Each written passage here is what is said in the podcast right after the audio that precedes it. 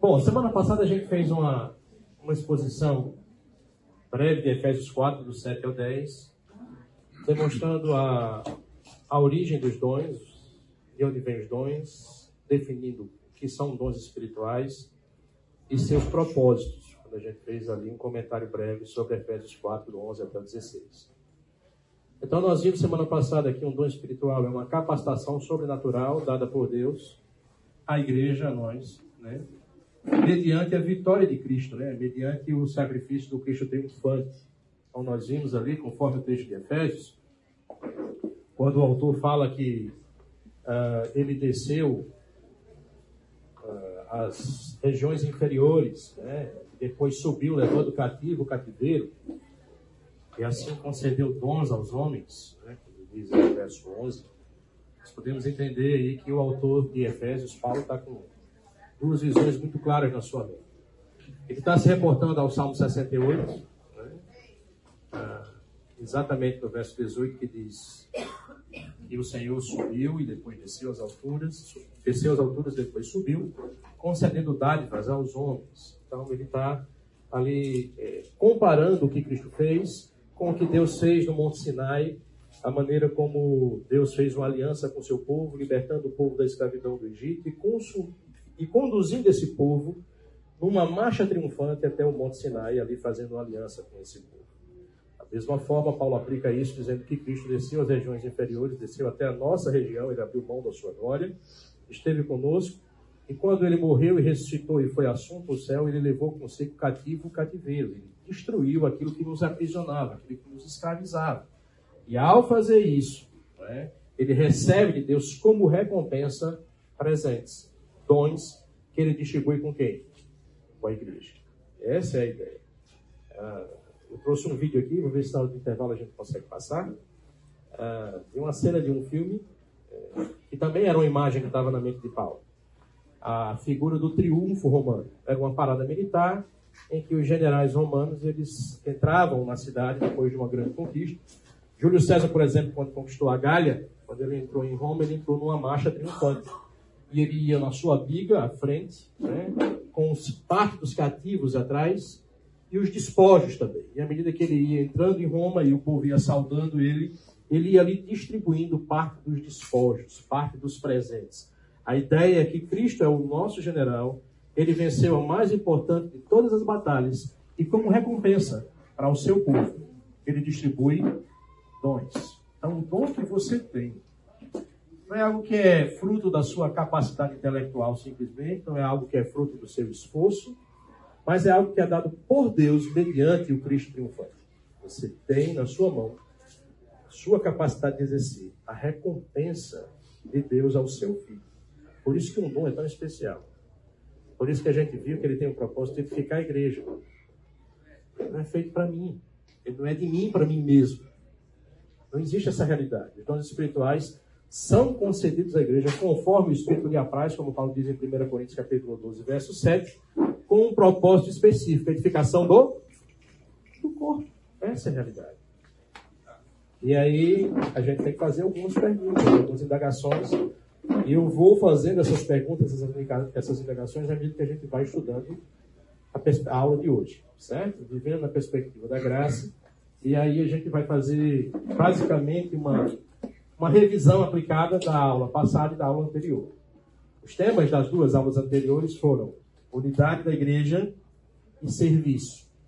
E a gente vai condensar isso aqui num texto de Romanos, capítulo 12, do verso 3 até o verso 8.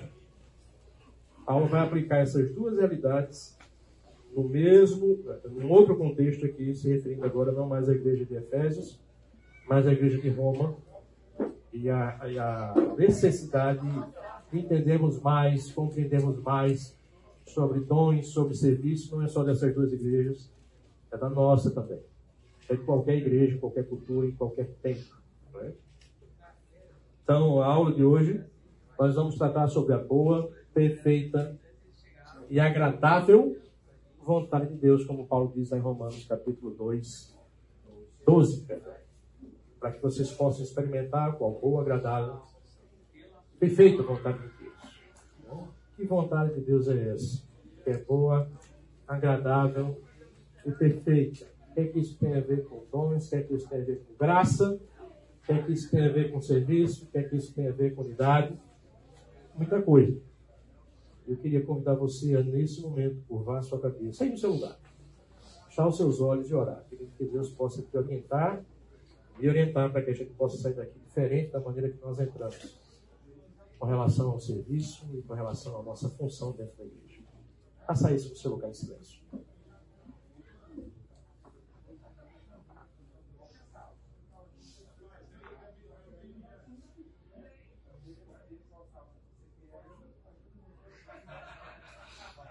Senhor Deus Pai, nós queremos rogar ao Senhor que o Senhor possa, de alguma maneira, por meio das Escrituras, nos tirar da nossa zona de conforto, Senhor Deus. De forma clara, olhando para que a tua palavra diz, compreendendo a tua vontade, que é boa, agradável e perfeita. Possamos ter uma postura diferente da que muitas vezes nós temos apresentado possamos, Senhor Deus, nos apresentar para o serviço com a fundamentação correta, os motivos certos, mas também com a prática correta, as motivações corretas. Isso é fundamental para a vida da igreja. Vamos tratar de um assunto aqui que é fundamental para qualquer igreja e essa não é diferente. Então, que o Teu Santo Espírito possa nos direcionar, possa, Senhor Deus, aplicar Sua palavra aos nossos corações e possamos sair daqui diferente da maneira pela qual nós entramos. É assim que eu oro, é assim que nós oramos. Em nome santo de Jesus. Amém. Bom, nas últimas duas semanas, como eu falei, nós tivemos o privilégio de compreendermos a graça como fundamental e indispensável para o serviço e a manutenção da unidade da igreja. Há uma ligação direta entre graça e unidade, graça e serviço. Na aula de hoje, nosso desafio é compreender que uma vida na perspectiva da graça deve nos impor uma compreensão clara da vontade de Deus para a nossa vida cristã. Veja, quando nós iniciamos o capítulo 12 de Romanos, Paulo vai dizer: Rogo-vos, pois, pelas misericórdias de Deus, que apresentei os vossos corpos como sacrifício vivo, santo e agradável a Deus, que é o vosso culto racional. Depois ele vai dizer o quê? Não os amoldeis ao presente século, mas transformai-vos pela renovação do vosso entendimento, para que vocês possam ter, experimentar qual é a boa, perfeita e agradável vontade do Senhor. Então, essa boa, perfeita e agradável vontade do Senhor é precedida por duas realidades, que estão no versículo 1 e 2. E essas duas realidades que estão nos versículos 1 e 2 são precedidas por todos os 11 capítulos anteriores que Paulo escreveu em Romanos. E aí está a nossa ligação com a graça. Uma vez que nós somos salvos pela graça, uma vez que essa graça nos atinge, nos atinge de forma que a gente não consegue muitas vezes nem compreender. Veja, quando Paulo uh, ele tem um, uma, uma realidade clara na sua mente com relação ao processo gracioso com que Deus juntou judeus e gentios num só corpo chamado igreja. Abra sua Bíblia para Romanos capítulo 11. Verso 32.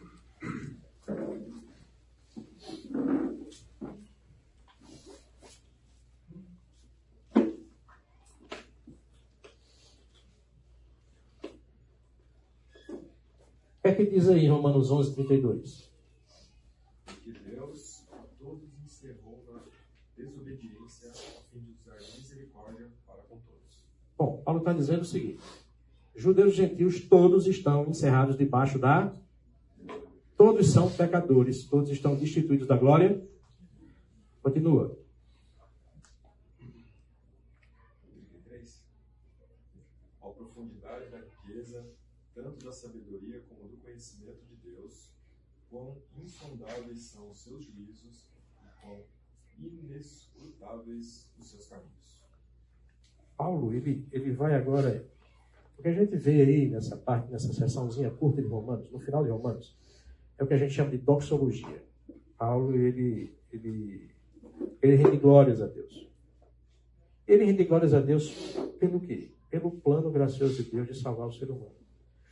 A tese da carta de Paulo aos Romanos está em Romanos 1, versos 16 e 17. O justo será salvo pela, pela fé. Isso exclui totalmente a participação das obras humanas como causa da salvação. Ela é consequência, mas não causa. E Paulo escreve toda a carta de, aos Romanos exatamente para desenvolver essa tese. O justo viverá pela fé, cita Abacuque, capítulo 2. Então ele está desenvolvendo aqui uma realidade. Ele está se apresentando à igreja que ele não conhece. E uma das maneiras importantes que Paulo encontra para estabelecer contato com aquela igreja é dissipando os possíveis erros doutrinários que possam existir naquela igreja. Aquela igreja era formada por judeus e por gentios. E havia um grande problema naquele momento que era a disseminação de um falso ensino dizendo que o crente, depois de ter aceito a fé em Cristo, depois de ter aceito Cristo única e exclusivamente pela fé, ele agora precisava cumprir uma série de ritos de origem judaica. Isso era um conflito em todas as igrejas, e em Roma não era diferente. Então, Paulo vai aqui mostrar o papel que a lei tem, que a graça tem, a, a, esse plano gracioso de Deus de formar dos dois povos um só povo. E ele começa no capítulo 1. Veja, quando nós chegamos aqui, eu estou fazendo um balanceamento para vocês entenderem o pensamento de Paulo. Ele começa Romanos 12 dizendo: Rogo-vos, pois. Esse pois, ou talvez na sua, na sua Bíblia tenha uma versão diferente, pelas misericórdias de Deus. Portanto, entretanto, isso é uma expressão de ligação. Paulo está pedindo alguma coisa com base no que ele escreveu anteriormente. O que é que Paulo está pedindo aqui? Que vocês apresentem os vossos corpos como sacrifício o quê? Vivo, santo. Que a nossa mente seja o quê? Transformada. Com base em que Paulo está pedindo isso? Por causa de quê? Com que motivação Paulo está pedindo? Ele está se referindo exatamente à graça de Deus que ele destrinchou nos 11 capítulos anteriores. No capítulo 1, do verso 17, do verso 18 até o final do capítulo 1, verso 32, se não me engano, Paulo explica a condição de perdição dos gentios. Os gentios estão completamente perdidos. Tendo conhecimento de Deus, não glorificaram como Deus, antes tornaram seus próprios raciocínios nulos insensatos, inculcando-se por sábios, se tornaram o quê? Loucos. Tornando a imagem do Deus incorruptível a imagem e semelhança do homem. E aí ele cita uma série de degradações do homem que se afasta de Deus, que sabendo que Deus existe, vira as costas para ele. Depois no capítulo 2, Paulo diz que essa terrível condição que se acomete sobre o gentil, também se acomete sobre o judeu de uma maneira diferente. O gentil não tinha o conhecimento da lei escrita, da revelação objetiva de Deus. O judeu tinha. Então, o caso do judeu ainda era pior do que o caso do gentil, porque eles tinham, além da revelação da criação e da consciência, tinham ao seu lado a revelação das Escrituras, e ainda assim fizeram da, da, da, do relacionamento com Deus um relacionamento baseado em normas, em regras, que, por si só, sem a motivação correta, são puro ativismo e legalismo. Então, Paulo está ali mostrando que judeus e gentios falharam no propósito de glorificar Deus.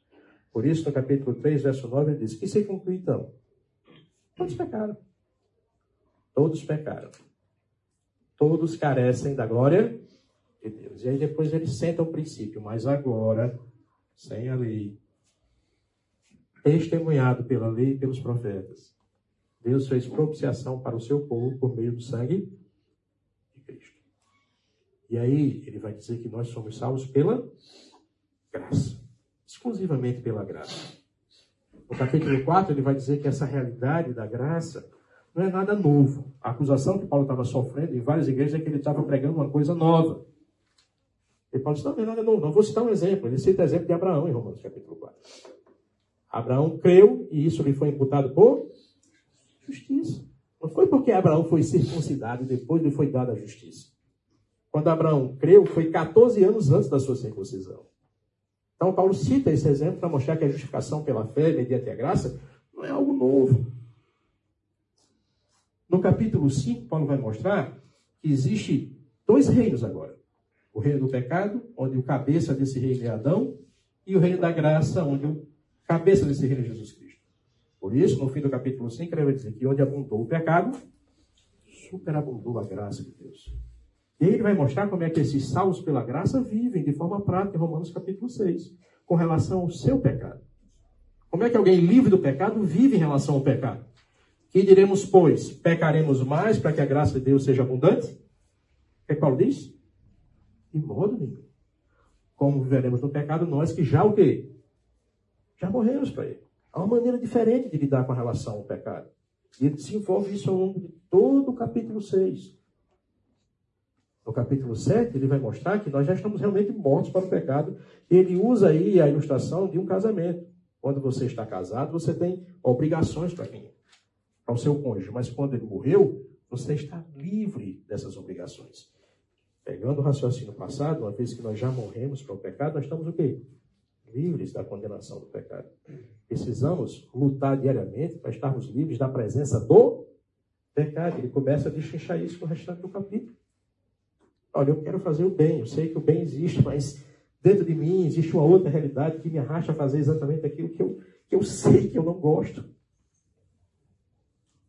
Miserável homem que sou, quem me livrará do corpo dessa? E dá graças a Jesus Cristo. Jesus é o, é, é, é o antídoto para tudo isso. Viver na perspectiva da graça é romper com esses grilhões que nos aprisionavam, que nos mantinham escravos e cativos. No capítulo 8, Paulo abre o capítulo dizendo o quê?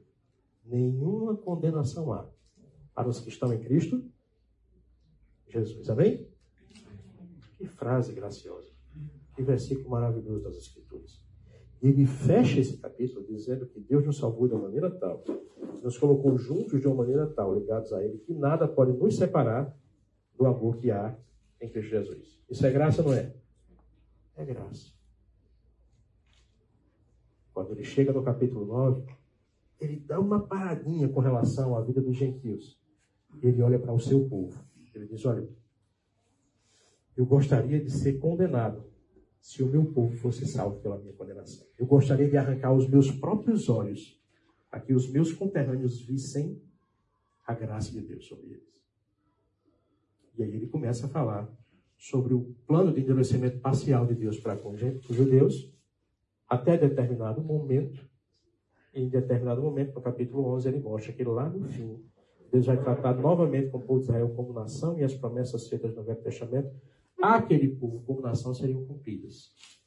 Então, se no capítulo 1 e 2 ele mostra que judeus e gentios estão irremediavelmente por si mesmos condenados, ele mostra do capítulo 3 até o capítulo 11 que judeus e gentios agora podem ser salvos única e exclusivamente pela graça, pela fé, e não pelas. Depois que Paulo vê tudo isso e compreende tudo isso, ele diz: ó oh, profundidade da riqueza, do conhecimento de Deus. Quão insondáveis são seus caminhos. Quem conheceu o mente do Senhor?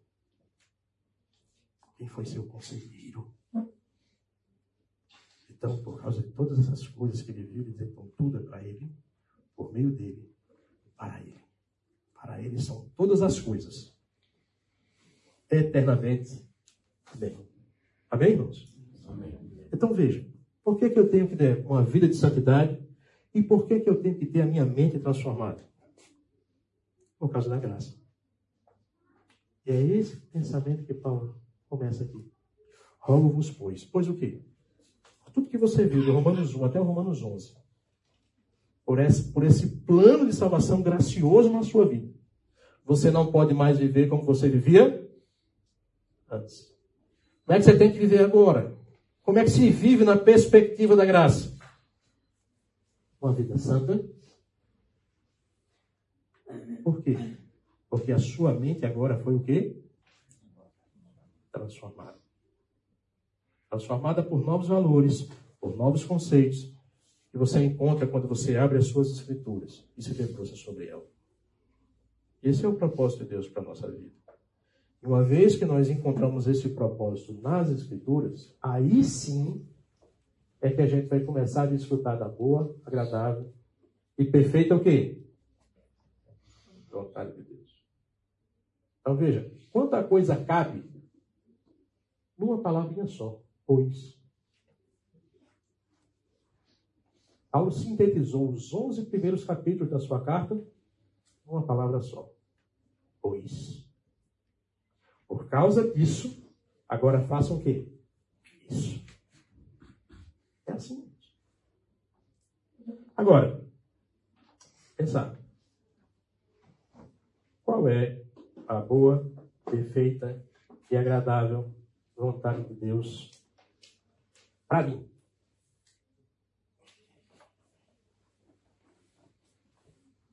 Quem quer saber a vontade de Deus para a sua vida hoje? Quer, saber a vontade de Deus?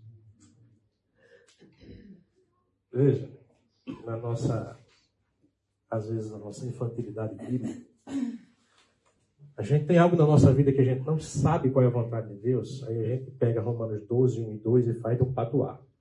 Faz dele um patuar. Eu não sei com quem eu vou me casar, então, bom, então eu vou só sacrificar o meu corpo e transformar minha mente, porque se eu santificar o meu corpo e transformar minha mente, Deus vai revelar aquilo que está oculto. Ou então a gente usa lá o Salmo 84, agrada do Senhor ele satisfará o desejo do teu coração. Será que é assim? Será que é? É uma relação de barganha e eu vou fazer isso já pensando nisso e Deus vai fazer assim? Porque... Que curso eu vou fazer na universidade? Não sei. O que é que eu faço? Romanos 12, 1 e 2. Porque aí eu vou experimentar a boa, perfeita e agradável vontade de Deus. Não sei se vou continuar mais nesse casamento que é que eu faço? Que carro eu vou comprar? O que é que eu faço? O texto não está falando disso. O texto não está falando da revelação de algo que está oculto. Romanos 12, 13 e 14. E 15 foram escritos para mostrar que vontade é essa. Está lá na Bíblia.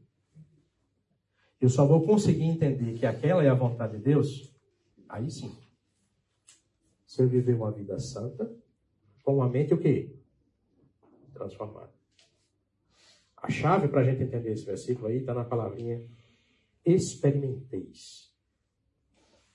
É uma vontade que se experimenta. Não é, não é uma vontade em que a gente vai, como é que eu posso dizer, especular. É uma vontade revelada prática que eu preciso experimentar e você também. Que vontade é essa? Ou que vontades são essas? Então, Romanos 12, do 3 ao 8, fala sobre a vontade de Deus revelada para a igreja no tocante à unidade e ao serviço. No capítulo 9, ele diz como é que é a vontade de Deus para que sejam os nossos relacionamentos. Como é que eu devo amar o meu próximo? Fala disso como em Romanos 12, 9. O amor seja sem hipocrisia. Essa é a vontade de Deus. Quer saber a vontade de Deus? Como é que eu tenho que me relacionar com o Estado? Romanos capítulo 3, não 11. Está lá. Como é que eu tenho que me relacionar com meu irmão, que às vezes eu tento que ele é mais fraco do que eu na fé? Romanos 14. Está lá. É a vontade de Deus para nós como igreja. É disso que Paulo está falando. Então eu faço parte de uma igreja. Vocês fazem parte de uma igreja, Igreja Batista Fonte.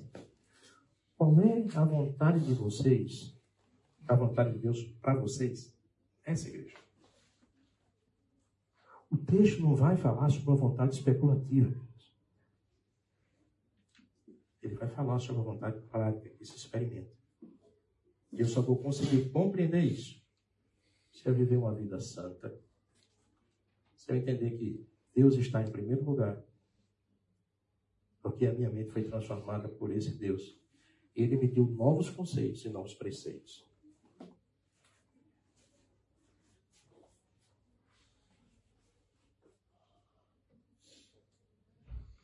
Então a gente viu que a, o elemento de ligação está aí nessa palavra, rogo-vos, pois. Né? O que é que ele roga? Um corpo santo, ele roga uma mente transformada, para que assim a gente possa experimentar né? a boa, agradável, perfeita vontade de Deus. Então, deixa eu ver aqui, onde é que a gente pode. da ponto de partida. Veja. O texto vai falar aí sobre três vontades muito claras de Deus para mim como crente dessa igreja. Ou para mim quando era crente lá na igreja Batista Pereira, lá em Mossoró. Ou para a igreja lá em Roma, não vou dizer que a igreja era batista, porque aí é passar mais a história, né? Mas qual é a vontade de Deus, queridos? Se o texto não está falando de uma vontade especulativa, que vontade é essa? Temos três vontades explícitas de Deus aí, que vai do capítulo do versículo 3 até o versículo 8.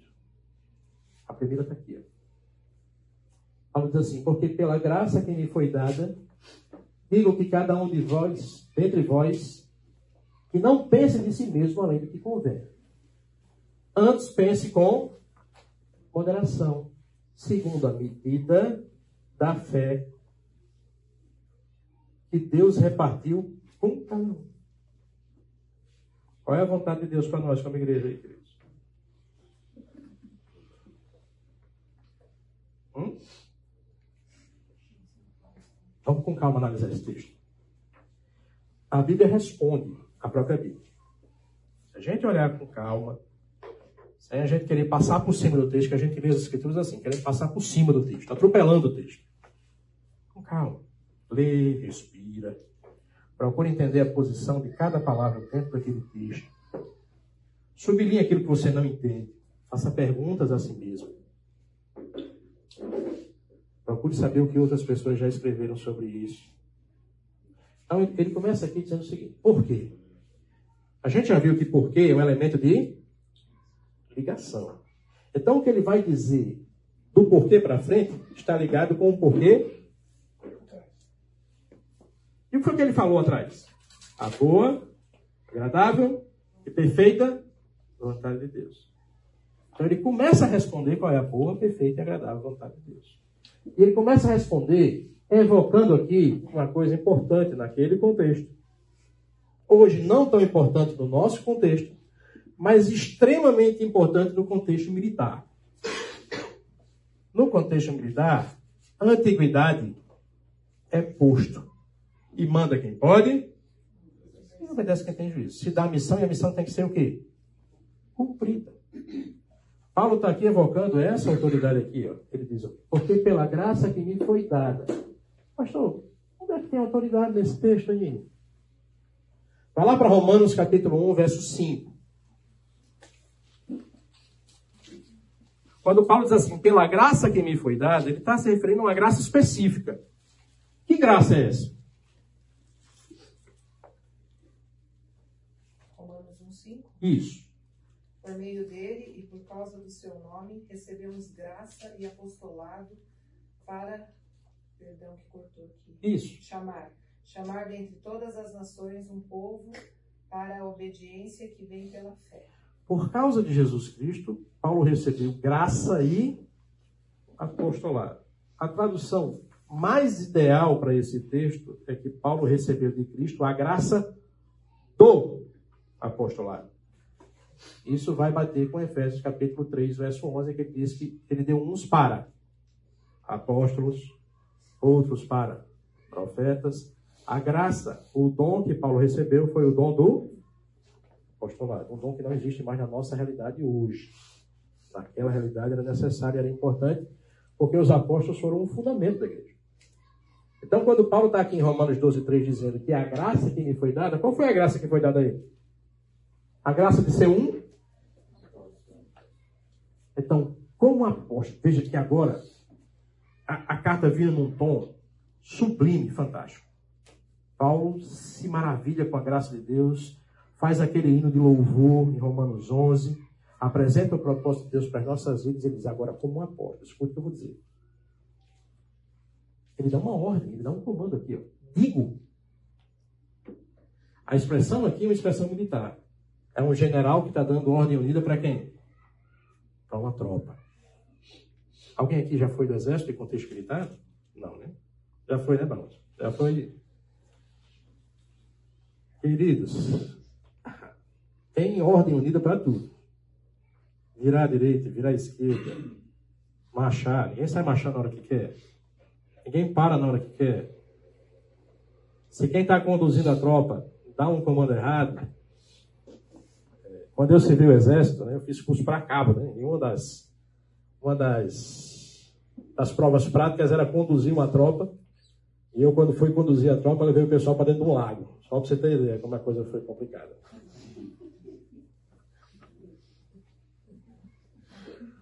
Tive que entrar e sair do lago 120 vezes. Vai, volta, vai. Aprender, né? Alguém tem que aprender. Veja, Paulo é um general. Não, ele é um apóstolo. Ele está olhando para a igreja. Ele vai dar um comando. E esse comando está ligado à boa, perfeita e à vontade, boa, perfeita e agradável vontade de Deus que eu preciso experimentar. Que comando é esse?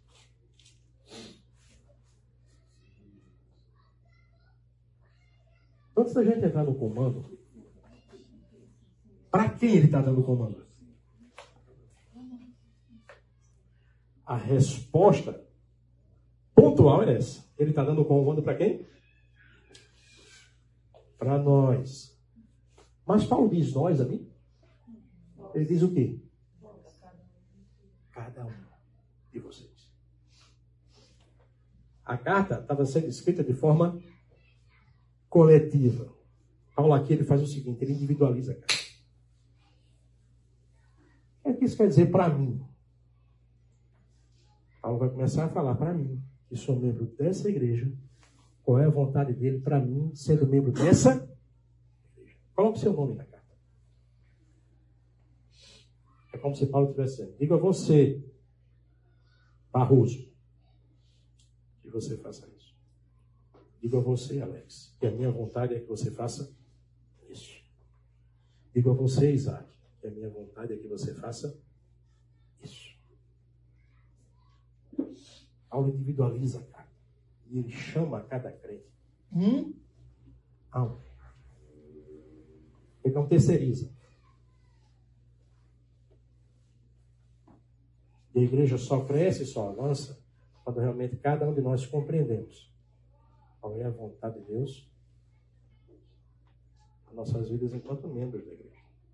Vocês conseguem entender isso? Vocês conseguem, olhando para o texto, chegar a esse raciocínio? Alguém tem alguma dúvida? Alguma pergunta? Alguma discordância? Não concordo com nada que você está dizendo aí.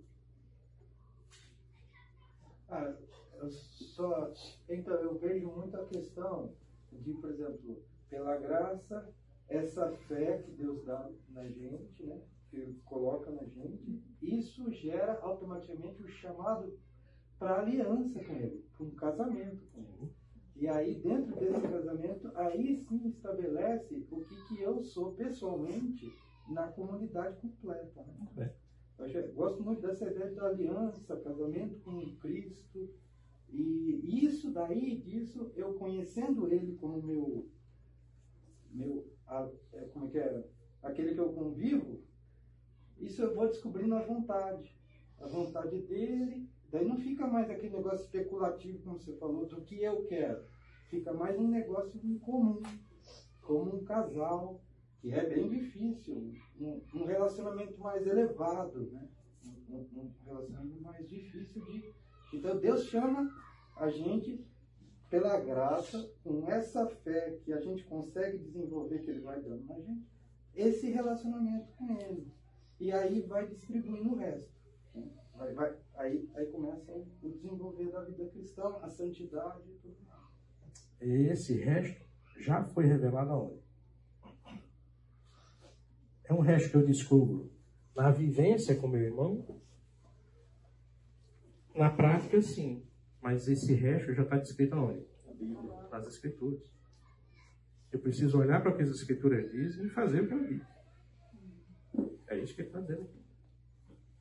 Deus chamou para uma aliança, para um relacionamento. Dentro dessa aliança que é marcada pela graça, por esse pacto marcado pela graça, nós temos responsabilidades. Nós temos funções específicas. É isso que ele vai dizer, por exemplo, no verso 4 e no verso 5. É mais ou menos o que você está dizendo. Mas aqui no verso 3, a ordem ainda não é essa. A ordem que Paulo está dando é o quê?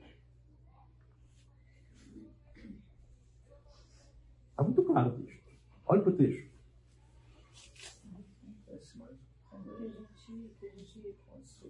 Se dedique mais ao próximo, não a nós. Que não pense de si mesmo, Mas Além- Que, que seja importante para a gente.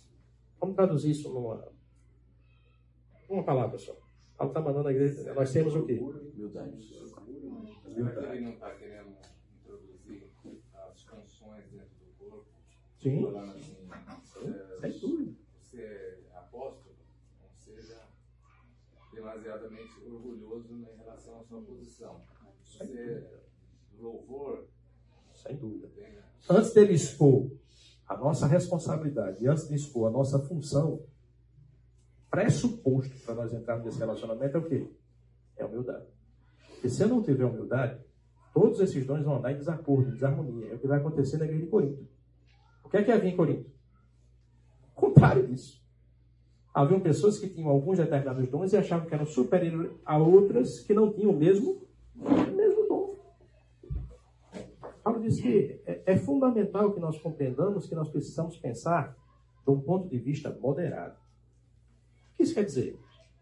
Que eu não posso pensar, eu não posso olhar para Eduardo e dizer, poxa, eu sou melhor do que Eduardo, veja o que eu faço, olha aquele. Eduardo só faz isso aqui. Eu sou melhor que ele. Paulo está falando sobre a boa, perfeita, agradável vontade de Deus para a sua igreja, para mim, para cada um de nós. E a primeira vontade de Paulo, a primeira vontade de Deus que Paulo deixa explícito aqui, que eu preciso experimentar, é uma vida de humildade. Essa vida de humildade, ela se marca por, primeiro, eu não pensar além de mim mesmo. Eu não posso pensar além de mim mesmo. Depois, Paulo diz, eu tenho que pensar com moderação. Veja, eu também não posso pensar tem muita gente que pensa assim, né? Ele é vítima de tudo. O pensamento é esse. Eu não sou maior do que ninguém, mas também não posso achar que sou melhor do que todo mundo. Que sou, ai, não dá, não dá certo, ai, não consigo. Não. Pense com moderação. Aí como é que eu faço para pensar com moderação? Como é que eu faço para viver uma vida de humildade? Vamos lá. Existe um humildômetro. Eu vou andando, é, opa, ficou verde, é porque eu... Existe isso? Sim ou não? Existe. Da onde? Alguém me perguntou isso aqui. Segundo a medida da fé que Deus repartiu com cada um. Que diabo é isso, como diz a história? O que seria a medida da fé? Que Deus repartiu com cada um. Fenômeno, então. Mas Deus já repartiu com cada um. Queridos, veja, aqui ele não está falando de quantidade de fé. Ah, porque eu tenho mais fé, eu posso ser mais humilde. Talvez alguém possa pensar assim. Ideia não é essa.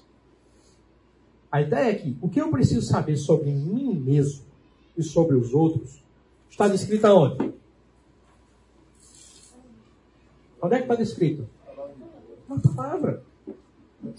Então, quando ele diz aqui, segundo a medida da fé, fé aqui é o conjunto de valores. É a fé revelada. E a fé revelada foi revelada onde? Nas Escrituras. A medida aqui é, é- é exatamente isso, é ser um, um instrumento de auferição. Como é que eu vou auferir se eu estou sendo humilde? Se eu estou pensando como convém de mim mesmo? Se eu estou me fazendo de vítima? Se eu estou passando por cima dos outros? Como é que eu faço isso? Eu vou olhar para a fé. E o que é que a fé diz sobre mim mesmo? É que a Bíblia diz de você, Alex? Você é o quê? Nascido em pecado. Só isso? Você continua pecando ainda? Nós somos o quê? Pecadores. Ninguém presta. É isso que nós é. Você é assim, e eu sou o quê? Ah, eu não sou assim, não. Eu sou pastor. Você é você. Eu sou igual. As Escrituras dizem que nós somos todos pecadores. E a Bíblia também diz que todos nós somos salvos pela. Todo mundo. Ou alguém aqui foi salvo pelos métodos pessoais? Se foi, eu quero conhecer você. Todos somos salvos pela mesma graça, mesma fé. Recebemos o mesmo Espírito. Temos o mesmo Pai. Temos o mesmo Senhor. Existe porque motivo nós pensarmos em ser melhores uns do que os outros? Não. Como é que eu faço para não pensar de mim além do que convém ou menos do que convém? Segundo o que está revelado aonde? Nas Escrituras. Olhe para a Bíblia que você vê quem você é. Olhe para a Bíblia que você vê quem seu irmão é. É isso que Paulo está dizendo. Seja humilde. Existe um padrão para isso. O padrão é a Bíblia. Essa é a vontade de Deus que está revelando. A pergunta é: eu quero isso? Eu realmente quero fazer essa vontade de Deus? Eu realmente quero abrir mão desse pensamento que eu tenho, em que eu olho para os outros de cima para baixo, em que o que eu faço vale mais do que os outros fazem? Adianta você fechar o olho e dizer, Senhor Deus, qual é a vontade? A vontade está aí. Você precisa experimentar isso. E você só faz isso. Se for motivado pela graça a viver uma vida santa e ter uma mente transformada pelas. Se não, colega, não funciona. A proposta de Deus aqui é para que a gente leve uma vida de humildade. Não pensar além do que convém. Quando isso não acontece na igreja, o que é que acontece? Lembra do que a gente discutiu lá em Filipenses, capítulo 2? Paulo olha para a igreja e diz: Olha, vocês têm uma série de ferramentas na mão de vocês. Existe a consolação de amor, existe entranhado da afeto de misericórdia. Cumpro a minha, complete a minha alegria. Como? Sejam um só. Pensem a mesma coisa. Não façam nada Quando nós não fazemos isso, nós não vamos enxergar a boa, agradável e perfeita vontade de Deus aonde? Na igreja. O que é que eu faço? Olhe para as escrituras. Começa comigo.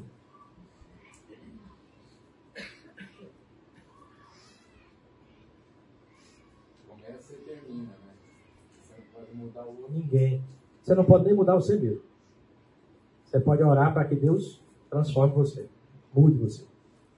Mas a nossa, a nossa, o nosso ego é tão grande que a gente acha que pode mudar quem? Bote isso e aplique isso para o seu casamento. Quantas brigas não foram em função disso? Você querendo mudar quem? Ah, claro. Porque você pensa além do que? Convém. Nós pensamos, isso é natural, não só sou eu, não, é só você, não é todo mundo. Nós partimos desse pressuposto da nossa natureza pecaminosa. Por isso, se eu não tiver uma mente o quê? Transformada pela palavra de Deus, eu vou vencer isso. Então, eu vou confidenciar aqui um problema pessoal meu. Minha esposa não está aqui hoje, depois ela pode confirmar com vocês. Uma das coisas que minha esposa vinha lutando comigo há muito tempo, com relação ao peso. Por vários motivos. Vários. Ela poder conseguir dormir de noite, porque é, lá em Mossoró era chamado pastor motosserra. Ele está dormindo, sai de perto. O ronco é um negócio forte. Na nossa igreja a gente fez um retiro de homens. Né? Não, pelo contrário. Teve uns quatro dizendo, não, vamos dormir com você. Os caras não me gravaram dormindo. De manhã, no café da manhã, os caras pegaram o pendrive do meu rombo e botaram para acordar. Beleza, isso é ruim para quem está do lado e é terrível para mim também. Tem um problema chamado apneia do sono. E a apneia do sono acontece por alguns motivos. Você pode ter um problema no céu da boca, você pode ter um problema de desvio de septo nasal e você pode ter um problema com gordura acumulada. O meu, 95% é Gordura. Tem um desvio de septo, mas é responsável só por 5%. 95% seria gordura acumulada. Então, o meu remédio era perder o quê? Peso. Eu tive um pré-infarto em fevereiro do ano passado. O médico disse que o meu principal remédio era perder o quê? Mas minha esposa vem dizendo isso há anos. Anos ela. Você querer o bem para alguém é sensacional. Mas você tem que saber qual é o limite. E muitas vezes nós discutimos porque ela queria ultrapassar o limite. O limite sou eu. Ela não vai me mudar. Você não vai mudar a sua. Você não vai mudar seu marido. Tem coisas que só ele, na cabeça dele, precisa entender e mudar. Você precisa saber o limite disso, porque senão você vai ficar o tempo todo. E em vez de produzir algo bom, o que é que você produz? Às vezes a pessoa não está nem pensando em fazer. Você falou, você está vontade de fazer. Só de rir, como diz o outro. Então, queridos, quando eu tive esse pré-infarto, eu entendi que eu precisava realmente. Poderia ter entendido antes. De fevereiro do ano passado para fevereiro desse ano, eu perdi 26 quilos. Ainda preciso perder mais 20. Com esse frio que chegou aqui nesse último mês. Não, mas eu acho que eu ganhei os três ou quatro. Porque a vontade de ir para academia vai embora. Você está sentado no sofá com frio, dá vontade de quê? A geladeira parece que brilha. Mas a gente precisa entender. Tem certas coisas que só vão mudar quando a gente o quê? Entender. E no relacionamento a dois, você precisa olhar para o problema do outro, mas entender que quem vai mudar é quem? Não é você por falar que vai mudar. Está em você. E muitas vezes, nesse exagero, querendo uma coisa boa, a gente termina pecando e promovendo um conflito. Vai. Então, isso se aplica à vida da igreja, mas se aplica à vida em comunidade. Outra realidade que nós vemos aqui, uma segunda vontade de Deus revelada, a gente vê aqui nos versos 4 e 5. Bom, então vamos lá. Só resumindo esse ponto. De acordo com o texto de Romanos 12, 3, para que eu desfrute da boa, agradável e perfeita vontade de Deus na minha vida, vida da igreja, no tocante ao desempenho do meu serviço, eu preciso desenvolver uma postura de quê? De sério. Preciso ser humilde. Essa é a primeira das três vontades de Deus que Paulo nos coloca aí. Né? Não é fácil, mas é uma ordem. E quem é que está dando a ordem? É o apóstolo Paulo. Para quem ele está dando a ordem?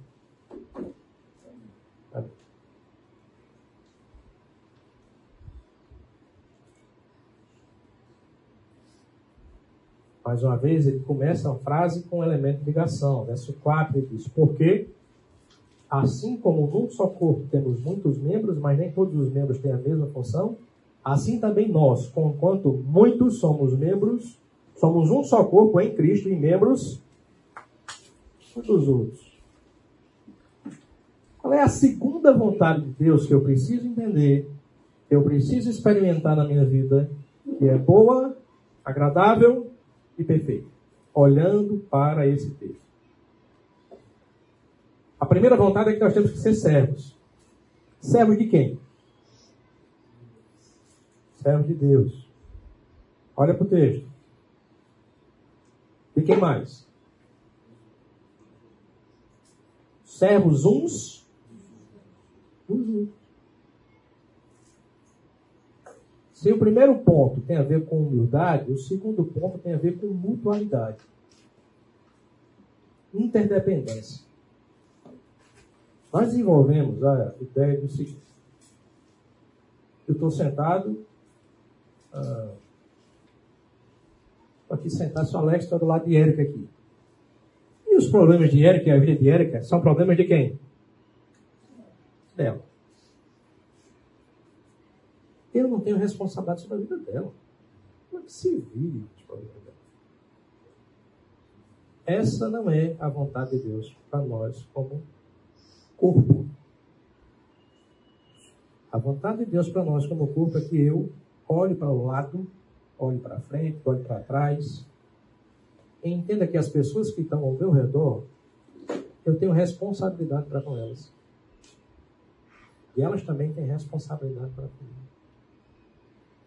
Cada um de nós temos funções específicas que, combinadas, geram o crescimento do todo. É, essa é a vontade de Deus que eu compreendo.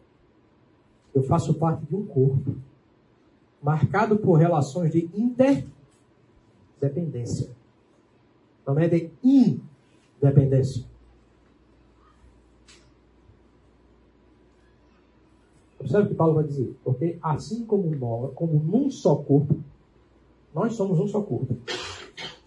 Somos o corpo de Cristo. Ou não?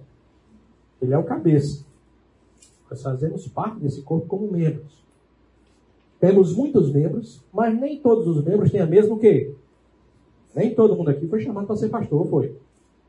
Não. Alguns têm o dom de serviço. Outros vão ter o dom de contribuir. Isso não quer dizer. Amém. Amém.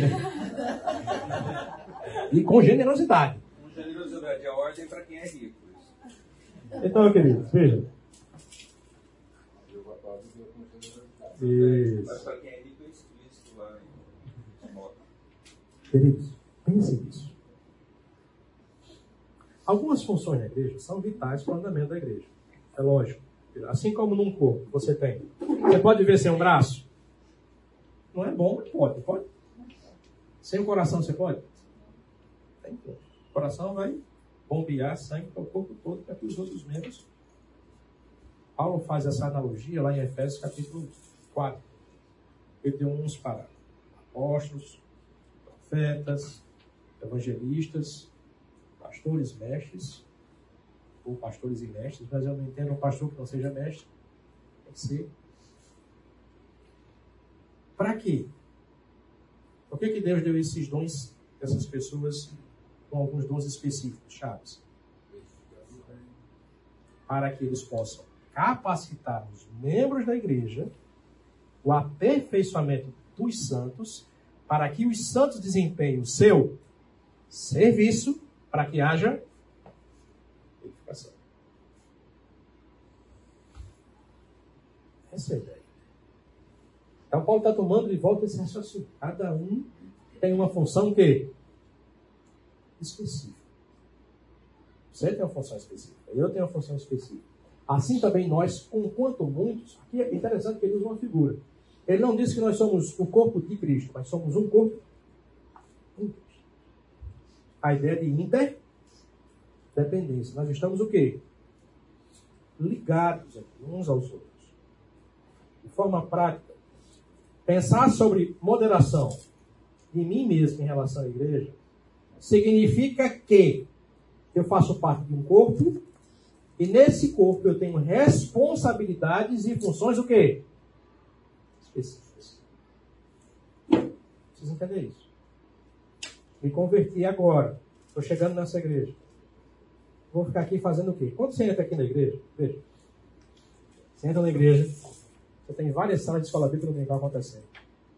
Culto à noite, orquestra, grupo de louvor, ah, você tem alguém pregando, você tem alguém escalado para os avisos. A ideia que dá é que tudo está funcionando o quê? Então não precisa que eu faça alguma coisa. Será que é assim? Será que essa é a vontade de Deus para você, quando você entra na igreja? É lógico que não. Uma função específica.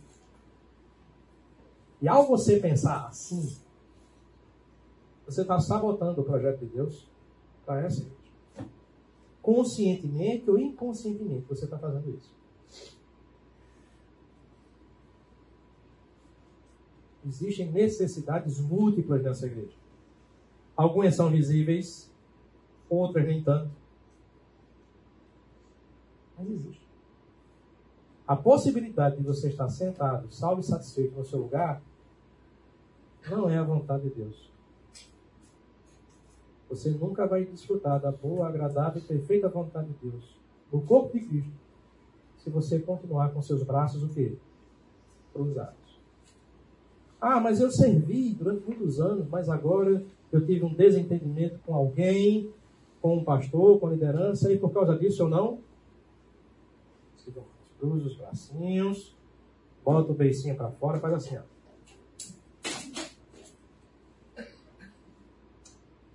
Estou falando de pastor, estou falando do texto, estou falando das escrituras. Você recebeu um dom, que é um presente gracioso de Deus para você, por meio do Cristo ressurreto, triunfante, para que você exerça esse dom pensando no outro, no crescimento da igreja. Ah, mas e os problemas? Trate o problema. Problemas existem para serem o quê? Tratados e não alimentados ou varridos para debaixo do tapete. Você trata o problema. Vai doer, vai. Vai que dói. Essa geração mais nova não conhece, mas no meu tempo, quando você caía e você ficava com a ferida, você passava o quê? Eu me arrepio só de lembrar. Quando minha mãe vinha com aquele bichinho assim, balançava o vidro. Doía mais do que a ferida. Mas sarava ou não sarava? Tem coisas que vão doer. Mas é o remédio. Quem gosta de tomar injeção aqui? Eu não. Sou avesso a injeção. Semana eu estava compartilhando com o pessoal, falando sobre doação de sangue, não contem comigo. Você nunca doou? Doei uma vez só, no quartel, e desmaiei quando estava Tem horas que o remédio é só o quê? Olha assim. Então, queridos, as coisas dentro da igreja, elas funcionam dentro de uma forma que elas foram previstas por Deus. É uma engrenagem que foi colocada com cada peça. Paulo fala sobre o encaixe de juntas e o quê? Medulas ali, ó. Trabalhando, ligadas umas às outras. Não tem ideia de eu, um membro descolado do corpo fazendo o que eu quero, da maneira que eu quero, quando eu quero. Isso não é igreja. Você não está vivendo igreja. Você está vivendo a mentalidade de consumidor sentado num banco de igreja. E quando as coisas não saem como você gosta ou como você quer, o que é que você faz? Bora, mas fácil embora. Eu vou para outro canto. E de lá eu vou para outro canto. E de lá eu vou para outro canto. Porque sempre em algum lugar, a minha vontade e a sua, elas vão ser contrariadas.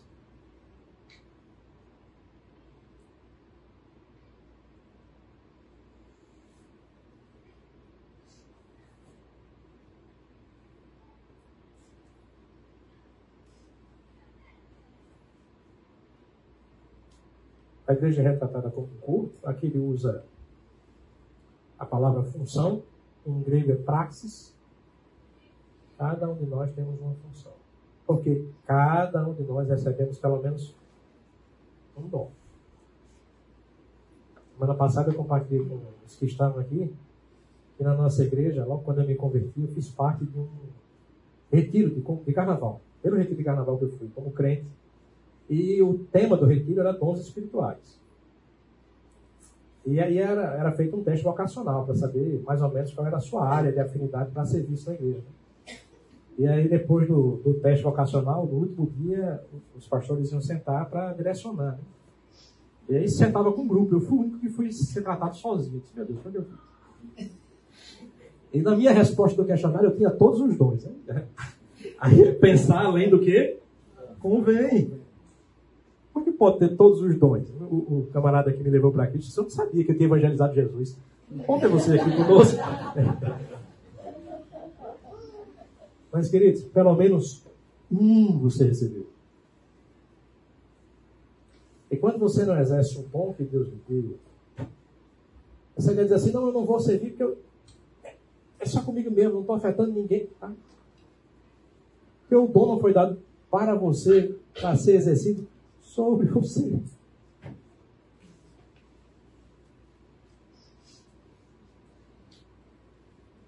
O dom foi para que você exercitasse junto aos seus irmãos e servisse os seus irmãos. Na hora que você não faz, você está prejudicando a obra de Deus como um todo. Pense nisso. A partir dessa perspectiva, é essa perspectiva que importa. A única que importa.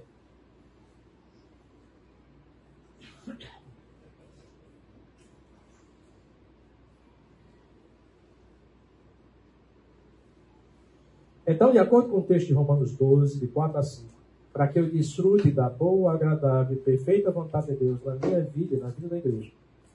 No tocante ao desempenho do meu serviço, eu preciso compreender que somos membros de um mesmo corpo, numa relação de interdependência, por meio de quem? Essa relação só existe por causa de de forma sobrenatural, como já vimos aqui em situações anteriores. Precisa entender isso. Agora, vamos lá. Qual é a boa, perfeita e agradável vontade de Deus para que, que o apóstolo Paulo nos exorta a vivenciar na igreja? Sirvam com humildade, sirvam com mutualidade. E por último, nos versos 6, 7 e 8, nós temos a última vontade de Deus, o tocante a serviço. Olha o texto aí. Tendo, porém, diferentes o quê? Dons, segundo a graça que nos foi. Ah, pastor, eu não tenho dom. Tem. Você talvez não saiba o dom que você tem, mas você tem. Porque a graça já foi o quê? já foi dada. O dom já foi comunicado. No momento que você se converte, você recebe uma capacitação sobrenatural. Ah, como é que eu vou descobrir que dom é esse? Você vai. Muitas vezes você vai observar quais são as afinidades que você tem, as habilidades que você tem. E outras você só vai perceber na vivência com o corpo. Vai servir, cara. Eu tenho certeza que Deus vai direcionar você para o lugar certo. Se a sua vontade é de servir, e a vontade de Deus é que você sirva, vai acontecer o quê? Então, tendo, porém, diferentes dons, segundo a graça nos foi dada, aí ele começa a falar sobre os dons. Quais são os dons aí? Está de vermelho. Profecia, ministério, ensino, exortação, contribuição, liderança, misericórdia. Você, como crente, recebeu pelo menos um desses dons aqui. Ninguém aqui dessa sala que é crente não pode dizer que não tem um dom que não esteja relacionado com isso aqui.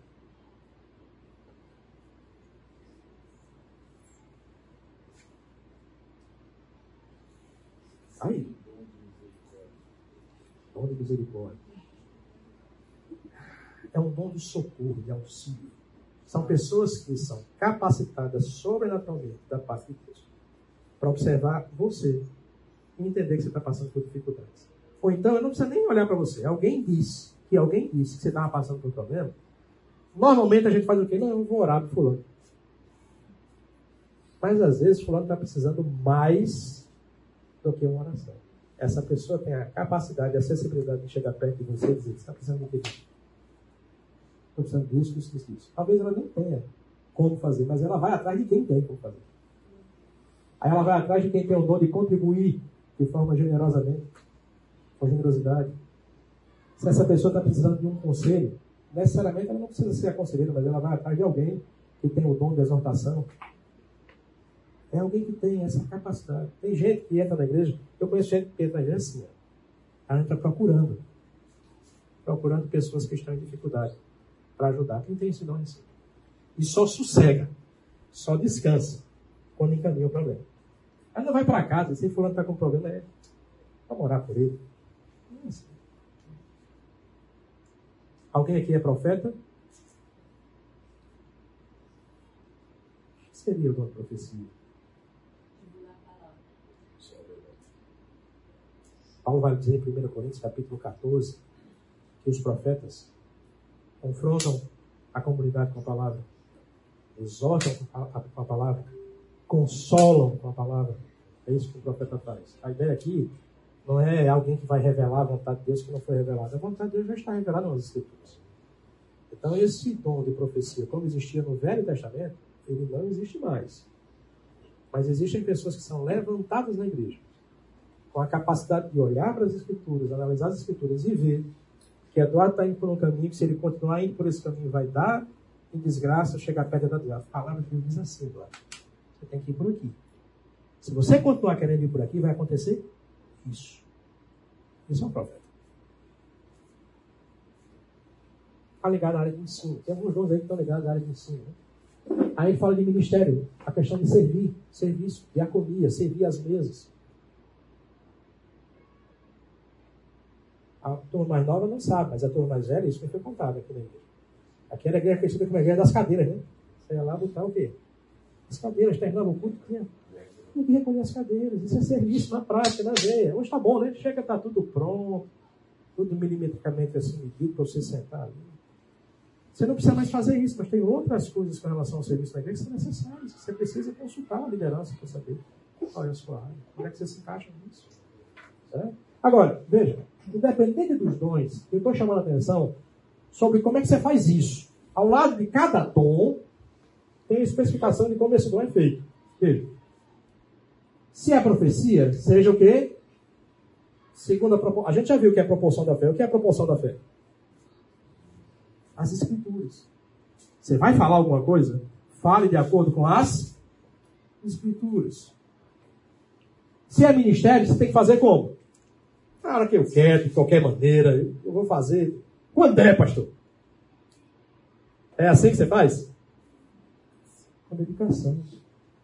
Você vai ensinar como é que você vai fazer para ensinar? Eu dou aula no domingo de manhã, de 9 horas, então eu me acordo no domingo às 6.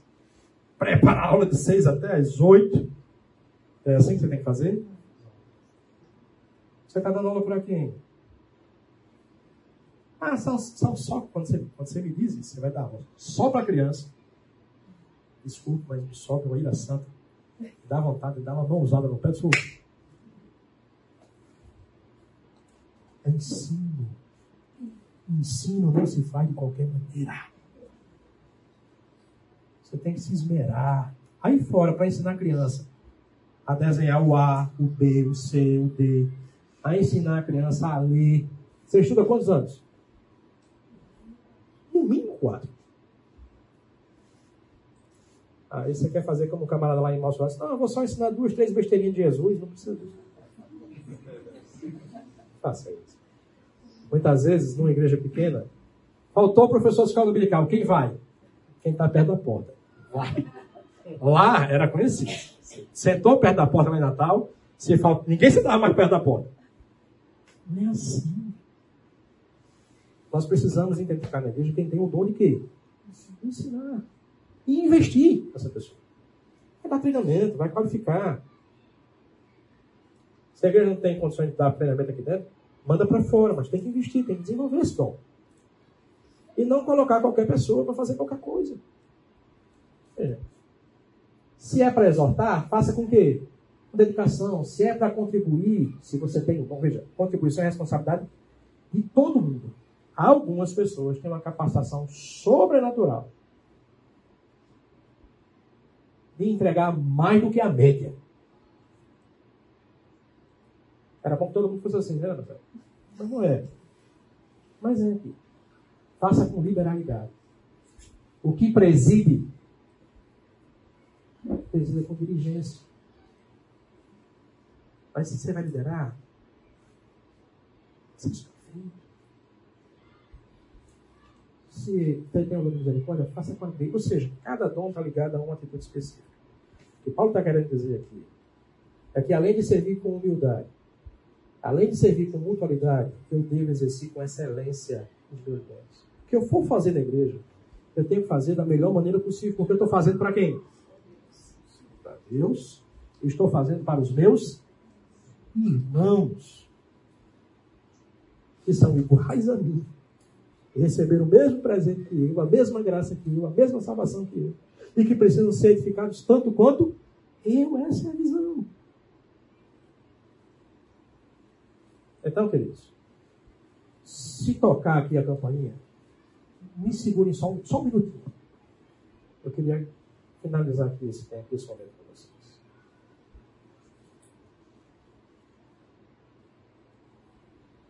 Primeira pergunta. Você está cumprindo a vontade de Deus? Essa vontade que é boa, agradável e perfeita, você tem servido com humildade, você tem consciência que você faz parte de um corpo e você tem responsabilidades mútuas e funções específicas. Você tem servido com excelência. É sobre isso. Dois. Qual é a realidade da nossa igreja? Eu falei aqui, você chega na igreja, está tudo funcionando. É fantástico, maravilhoso. A igreja tem um orçamento de missões de acho que um milhão de reais ano. Mais um pouquinho. Isso é um oásis no meio de um deserto, falando de missões no contexto de igreja no nosso país. Talvez até de igreja no contexto mundial. Uma igreja só. Mas nós fazemos tudo isso que você está vendo fazer. E tantas vidas são salvas e são transformadas e santificadas aqui em Paulo Afonso, nos Uai, é, em BH. Tudo isso é feito com uma média de 50% das pessoas servindo igreja. Nós fazemos tudo o que fazemos com 50% das pessoas servindo igreja. Você está dentro desses 50%? Graças a Deus por isso. Continue fazendo. Fazendo com três marcas. Primeiro, humildade. Segundo, mutualidade. Terceiro, paciência.